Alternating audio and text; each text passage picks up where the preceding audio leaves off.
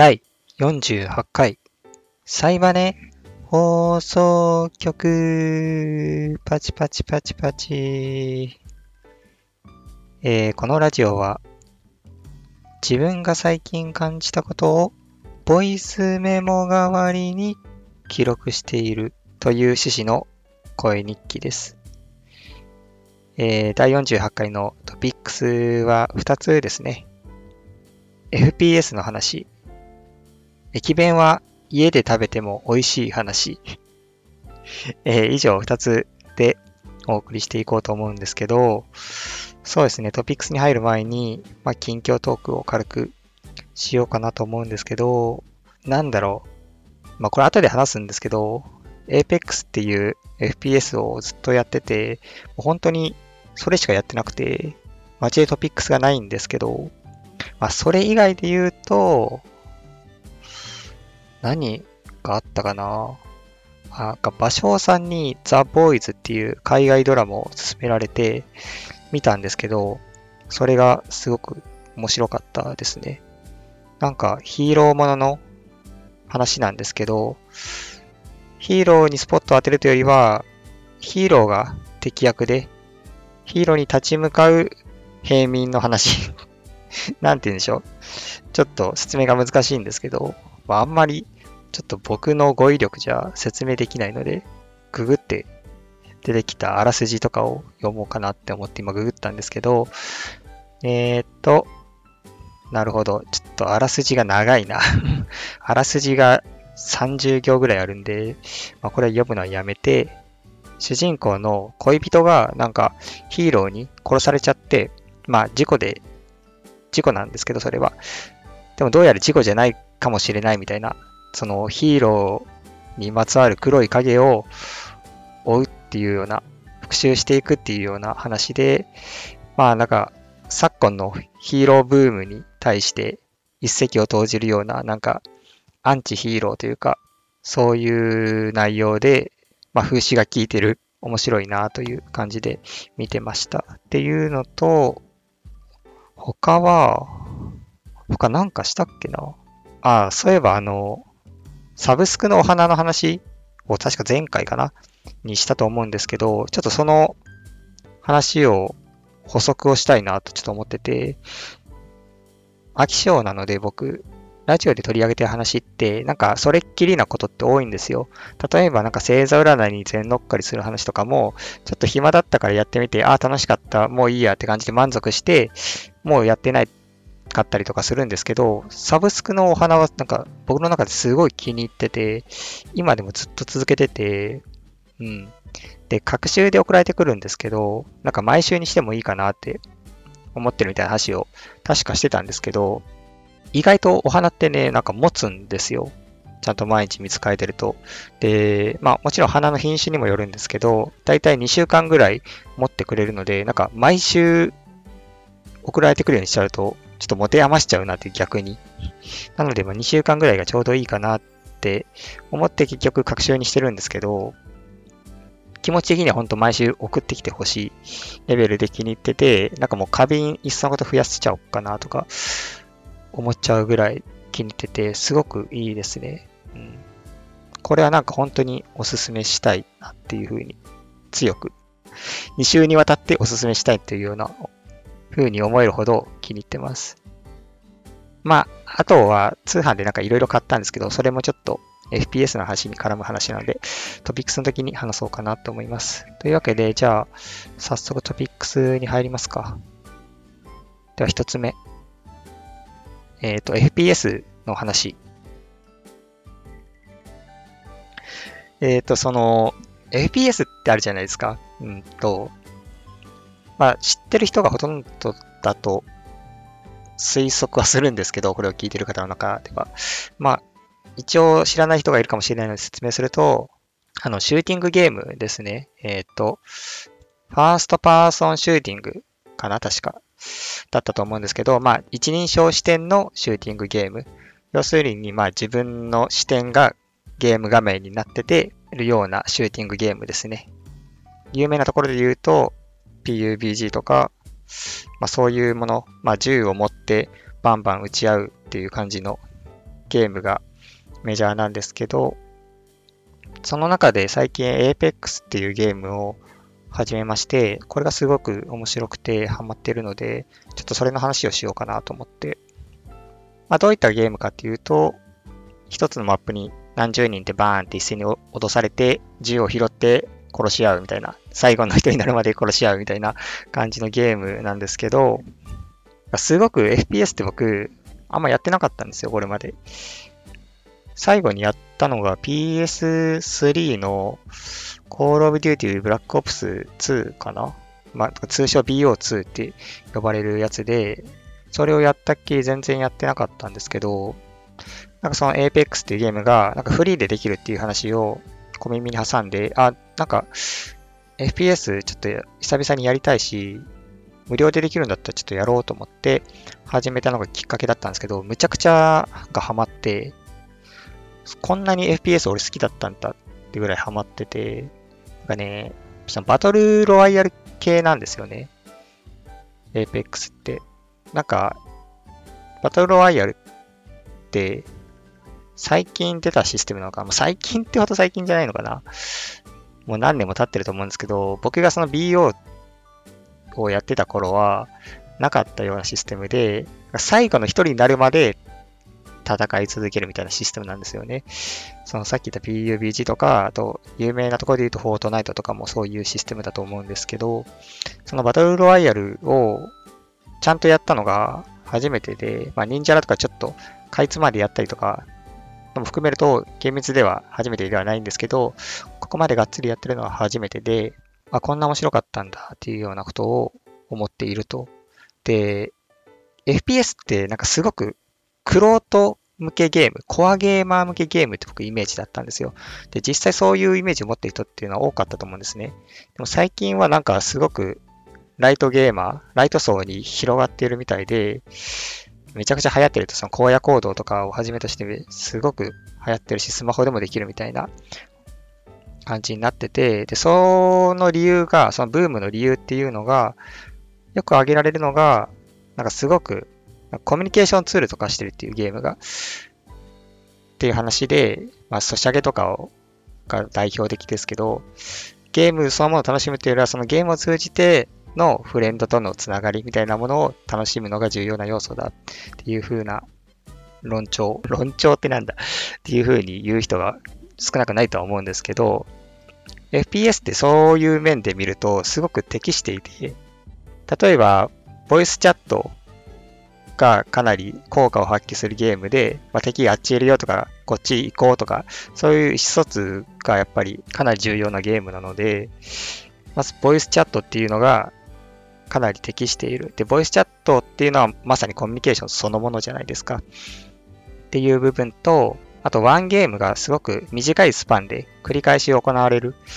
まあ、1試合本当に数分で終わることもあるし、まあ長長くても2、30分ぐらい。で、ポンポンポンポン終わって、はい次、終わって、はい次っていう風に、区切りが良くて、なんかリズミカルにトントン進められていくっていう感じで、そういう意味で、なんかストレスがないっていう感じで、なんか、コミュニケーションツールとしての FPS ってめちゃくちゃ優秀なんですよね。で、僕も結構ゲームに対しては、そういうコミュニケーション的な部分を求めていることが多くて、あんまりゲームそのものを楽しむみたいなことって少ないんですよ、僕。なので、例えば、格闘ゲームとかって全然やらないんですね。あえて本当に自分を高めるゲームだと思うんですよ、格闘ゲームとかって。もう本当に強くなるためにはもう孤独、孤独と向き合いながら、もうひたすら練習するみたいな。で、練習したせいに強い相手にも勝っていくっていうようなゲームで、そういうなんかもう修行じゃないですか、言ったら。そういう自己と向き合うゲームっていうのは僕はすごく長続きしなくて、嫌いじゃないんですけど、カジュアルにやる分には。長続きしないんですけど、そういうコミュニケーションツールとしての側面が強いゲームは、すごくエンジョイできるんですね。まあ、いわゆるエンジョイ勢なんですけど。なので、FPS というゲーム、なおかつバトルロワイヤル形式のゲームっていうのは、むちゃくちゃ僕に合っていて、現になんかすごくね、古い友人とかとまた接する機会になってたりとかもするんですよね、Apex が。Apex ってなんかもう本当にすごく人気みたいで、みんなやってるんですよ。なんていうか、みんなやってるんですよ。マイクラ並みにみんなやってて、まあ、マイクラ並みは言い過ぎですけど、マイクラが超でかすぎるので、周りのゲーム好きはなんか通ってて、僕がなんか Apex 始めたって話をすると、あ、じゃあ一緒にやろうよみたいな話に結構発展するんですね。で、長らく連絡取ってなかった友達とかからも声がかかったりして、あ、なんか久しぶりって言いながら一緒にゲームやるみたいな、そのゲームがなんかまさにコミュニケーションツリーになってる例というか、つながりをつなぎ止めていて、僕の周りの友達と。これがすごくなんか始めてよかったなって思ってるんですね。なので FPS の話っていう風にトピックスで言ってるんですけど、これはもう完全にコミュニケーションの話ですね。そういう部分で、で、もちろんそれが続いてるのって、このゲームが面白いからで、っていう話なんですけど、なんか、FPS がクロート向けゲームって言われていたのも過去で、今ライト層にすごく広がっているっていう理由が、なんとなく分かった気がしましたね。うん。やってみて。で、FPS の何がいいかって、なんかね、一回覚えると FPS って結構ゲームが変わってもなんとかなるんですよね。FPS だと。だから、例えば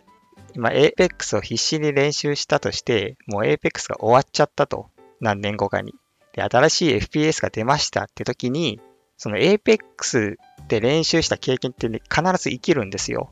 次に持ち越せるんですね、スキルを。FPS って大体操作一緒ですし、基本的に。ほぼほぼ進化してないと思うんで、何年も。なので、その標準を合わせる能力とか、操作とかも結構染みついてて、初見でも結構できたりするんですよね、他の FPS って。なので、一回覚えておくと、まあ、今後どんどん FPS とか出てくると思うんですけど、それらをやる際に、決して今の時間が無駄にならなくて、生きるので、すごくいいなと思ってて、あと FPS の面白いところは、なんかみ、FPS やってた人って、新しい FPS が出ると、みんな、また始めるんですよね。これすっごい不思議なんですけど、なんか、民族大移動みたいにして、なんか全員がガラって新しい FPS に移動するみたいなことが珍しくなくて、まあ、少なくとも僕の周りはそうで、うん、だから FPS が出る限り今後一生遊べるコンテンツだなと思うので、なんかここで今 Apex 始めて、ある程度操作に慣れてきて面白くなっている時間っていうのが本当に今後生きるんだろうなって思いながらすごくやってますね、ゲームを。うん、今後生きるんだろうなっていう部分にまあ、つながる話でもあるんですけど、あの、結構設備投資をしまして、Apex に対して。ゲーム内課金は一切してないんですけど、設備には課金してて、一つは、あの、メモリ、パソコンのメモリを増設したのと、まあ、8ギガだったのを32ギガ、つまり4倍に増設したのと、あとは、あの、ゲーミングヘッドセットを買って、ちゃんと音を聞きやすいものにして、まあ、マイクもついているものにして、コミュニケーション取りやすくっていうような感じで買い足しましたね。で、なので、あの、僕いつもこのラジオってスマホの外部マイクで撮ってるんですけど、今回からゲーミングヘッドセットのマイクで収録していて、まあ、ちょっと音の雰囲気変わってるんじゃないかなって思います。聞こえやすくなってたらいいんですけどね。聞こえにくくなってたら、スマホにまた戻そうかなって思います。ま、そんな感じでいろいろ設備投資もしていて、それが全然今後も使えるものと僕は確信しているので、まあメモリとかって別に FPS に限らず必要なものですし、ヘッドセットも僕、今まで使ってたマイクが、そのパソコンで使っていたマイクは結構広域に集音するマイクだったので、指向性のある今のマイクに変わってかなり、あ、音質良くなったねって言われることもありますし、まあ単純に Apex のためだけに投資ってわけじゃないんですけど、Apex やってなかったら買っていなかったものだと思うので、そういう意味で買い物しましたという感じですかね。FPS ってすげえんだなって思ったっていう話です。話でした。なんか飽きたらホールガイズを買ってやろうかなと思ってたんですけど、全然飽きなくて、ホールガイズをやれてないんですよね。オールガイズっていうゲーム、ちょっとやりたいんですけど、なんか2つ同時、並行してやるっていうのが僕なんかできなくて、性格的に。うーん。一個一個やっていくっていう感じなんですけど、まあ、Apex、まあ、しばらくしたらでも飽きるのかな、とは言っても。うん。まあ、やっぱりコミュニケーションツールとして見てるので、僕は。やらなくなるときっていうのは、結局周りがやらなくなったときなんですよね。うん、周り次第なんですけど、まあ飽きるまでやっていきたいなって思います。で、まあ今後出る FPS にも注目しつつ、ちょっとゲームライフを運用していきたいなって思います。はい。以上で。じゃあ、トピックス2つ目ですね。次は。駅弁は家で食べても美味しかった話。えっと、これは、まあ、今言ったまんまなんですけど、駅弁は家で食べても美味しかったんですよ。で、これ何の話かっていうと、なんか最近、近所のスーパーが駅弁を売り出して、全然駅近くないんですけど、ご当地駅弁みたいなのを売り出して、まあなんかこれ食べて旅行した気分になろうみたいなキャンペーンをいろんなスーパーなんか今やってるらしいんですよね。で、まあ、その例を僕の近所のスーパーでもやっていたっていう話なんですけど、そこで、なんかね、何だったかな？明石の駅弁だったかな？えー、っと、確か手元にあるんですけど、えー、っと、明石名物引っ張りだこ飯っていう、淡路屋ってところが出してるのかな？っていう駅弁があって、この駅弁がなんか壺に入って売られてるんですよ。お弁当箱が壺で、壺にタコ飯が入ってて売られてっていうような製品で、それがまあ1000円ぐらいだったかな。で、スーパーで売られてて買ったんですね。で、僕、駅弁ってあんまり美味しいってイメージなかったんですよ。いや、もちろん美味しいですよ、すごく。でも、それは旅行してる時のこの気分、ハイになっている気分が、その弁当を美味しくさせているっていうようなね、そういうものだと思ってたんですよ。遠足だから、いつも食べてるはずの弁当がものすごく美味しく感じるみたいな、そういう効果で美味しく感じているだけだと思ってたんですけど、これを、この引っ張りだこ飯、家で食ったんですよ。ちょっとめっちゃうまくて、めちゃくちゃうまくて、旅行してないのに、家にいるのに、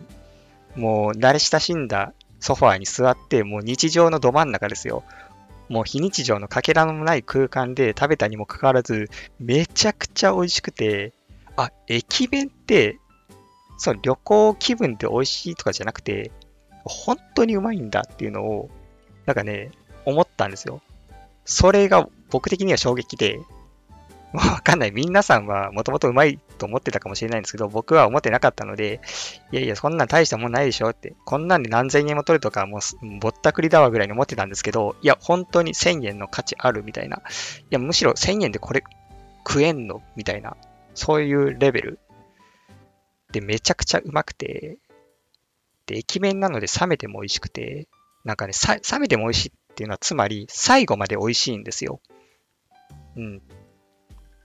しかも、この引っ張りだこ飯っていうのは、まあ、タコ壺をイメージしてるんだろうでしょうけど、壺に入っていて、売られているので、結構ね、奥に広いんですね。ちょっと、あの壺なので、縦長なんですよ。箱が。ちょっとわかります？これ言ってること。普通平らじゃないですか、お弁当箱って。四角くて平べったいと思うんですけど、これは壺なので、手のひら台ぐらいの壺なんですね。下に食べ進めていくような感じなんですね。掘りながら。で、やっぱり結構量が意外と多くて飽きてくるんですよ、味に。で、飽きてきたなって思った時に、そこの方にでっかいかまぼこが入ってて、味変してくるんですよね。その気の利いた仕掛け、すげえなっていう。最後まで全然飽きさせないし、冷めても美味しいから、すごみたいな。家で食べてから気づく、なんか駅弁の凄さみたいなのがあったんですよ。なので、このキャンペーンは、まあ、旅行気分家で味わおうみたいな趣旨で行われてたっぽいんですけど、まあ、それとは別にいろんな発見があって、僕の中で。なんかものすごく感動したんですよね。多分僕がこの感じてる感動が全然ラジオでは伝わってないと思うんですけど、むちゃくちゃ感動したんです、僕は。逆に非日常だったみたいな。家で食べる方が電車で食うよりも。うん、なんか結構味って本当にお店の雰囲気とか環境とかでめちゃくちゃ味って味覚って左右されると思うんですけど、それをはるかに凌駕してくる。そんなアドバンテージいらねえ。この駅弁めっちゃうまいから食ってみろよっていうような気概。そういうもの、そういうパワーを持ってて、マジでうまかったっていう話でした。はい。くだらねえ話だな。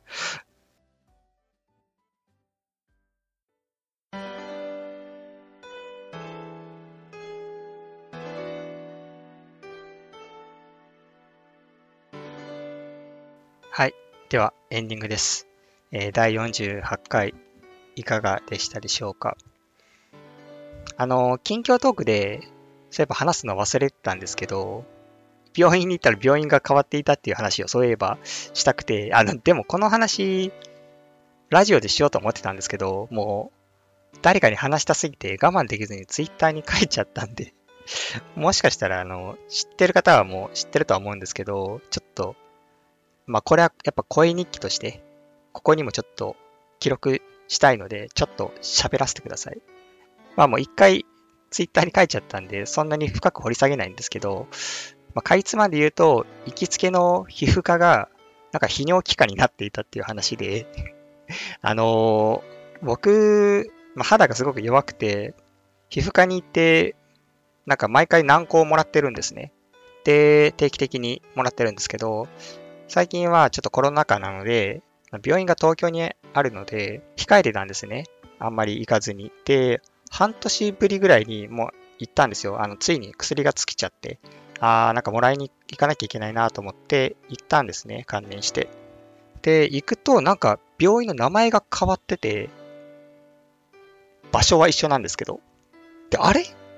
病院潰れちゃったのかな？みたいな、半年ぶりに行って、この半年間で潰れちゃったのかなと思って、まあ、よくよく見てみると、旧何々クリニックって書いてあって、見知った名前が書いてあって、あ、名前が変わっただけなんだって思ったんですね。あ、じゃあ大丈夫だ、大丈夫だと思って入ったんです。で、入ったら、まあ、久々の通院なので、結構期間が空いてるので、あの、問診票をもう一回書いてくださいみたいなところでんさんお久しぶりですよねみたいな。すいませんが、問診票をもう一回書いてくださいって感じで、紙を渡されたんですね。何の症状で来ましたか？とか、そういうやつですね。で、それをよく見ると、やっぱなんか、ま最初の1問目は、どういう症状で来ましたかっていう風な質問で、で、次が、まあ、普段使ってる薬の名前書いてくださいみたいな感じだったんですよ。でもなんか、よくよく進んでいくと、なんか最後に風俗行ったのいつですか？とか、その時の相手の性別は何でしたか？みたいな。なんかめっちゃ泌尿器科の質問ばっかりになってくるんですね。で、僕は皮膚科の診察を受けたかったので、泌尿器科系関係ないじゃないですか。僕が風俗いつ行ったとか、知ったところで僕の皮膚に何の影響もないんで、そこ書く必要はないじゃないですか。だから空白でね、出したんですよ。あれ書けましたって、住所と、まあ、使っている薬の名前ぐらい書いて出したんですね。そしたら、ちょっと一別して、受付の人が、あ、これ全部書いてくださいって言われて、なぜか書かされたっていうね。あれはそのすごい恥ずかしめを受けたっていう。で、まあ、いざ診察したら全く関係なくて、泌尿器科系の質問は。これは何だったんだろうと思って。で、え、本当に皮膚科やってんのかなって 思ったんですけど、ちゃんと薬をもらえて、で、また来てくださいねって言われて、え、あ、また来ていいんだ、みたいな。で、本当に、僕は診療終わった後も、ここが本当に皮膚科の先生もいるのかどうかが疑わしくて、ホームページ見に行ったんですよ。そうしたらもう皮膚科の日の字もなくて、もう完全に泌尿器科のトップページみたいな、なってたんですけど、でもなんか担当医とかは、スタッフは前と同じですって書かれてて、あ、じゃあ大丈夫なのかみたいな。でも皮膚科の日の字もホームページは載ってないんだけど、果たして俺はここに通院していいのだろうかっていう 思ったって話なんですけど、まあちょっと僕的には面白かったので、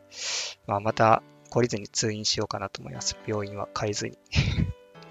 ちょっとあまりに面白かったんで。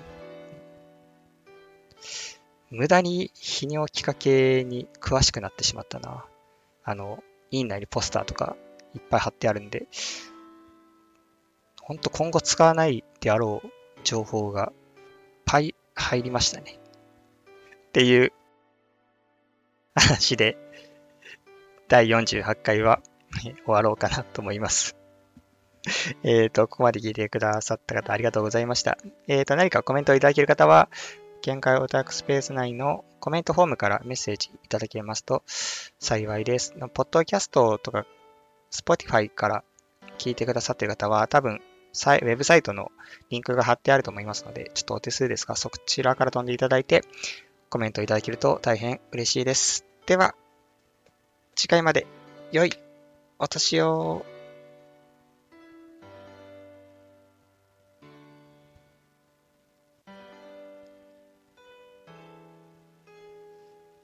いやー、マジで、泌尿器科になったのはマジで笑ったな、本当に。むちゃくちゃびっくりしたわ。てか、ほとんど来てたの女性だったんですけど、女性って泌尿器科に用あるんですかね？それとも僕みたいなやっぱり 皮膚科目当てで来てた人なのかな？まあ女性もそれは関係あるかもちろん。結構まあ男性向けのが多いってだけで。いやでも本当面白かったな。なんか名前もウェウェイな感じの名前になってて、横文字って感じの皮膚科だけじゃやっていけなくなったのかなわかんないですけど。難しそうですね。なんか、医療系はちょっと闇が多そうで、あんまり怖いですけど、つっつく。いや、でも本当に週何回やってるかとか、そういうのを書かされたの、本当恥ずかしかったな。全部正直に書いたんですけど、あの情報はどこに生かされるんだろう情報商材として